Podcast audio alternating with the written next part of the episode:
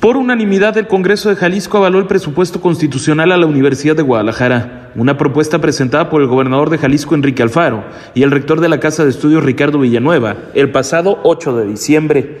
A decir de Villanueva Lomelí, con esto se garantiza una planeación a largo plazo para la universidad, además del crecimiento de la matrícula años, digamos cinco años, eh, podremos estar aspirando al 50% de admisión.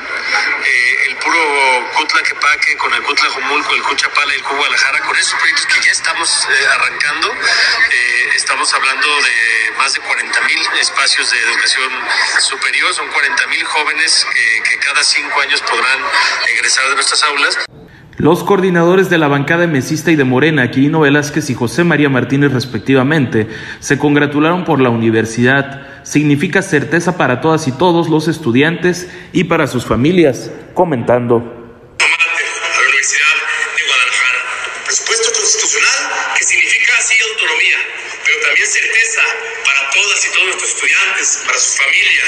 Responsabilidad también para nuestra alma mater y sobre todo beneficio para nuestro Estado. Para juntas y juntos seguir enfrentando los retos hacia adelante.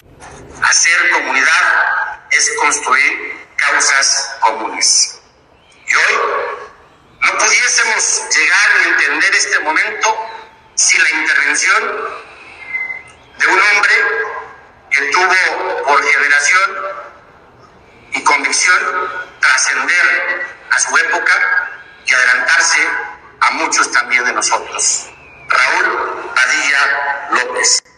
Con el presupuesto constitucional también se concluirán cuatro centros universitarios que actualmente están en proceso de construcción, Chapala, Tlajumulco, Tlaquepaque y Guadalajara. Rodrigo de la Rosa, Imagen Jalisco.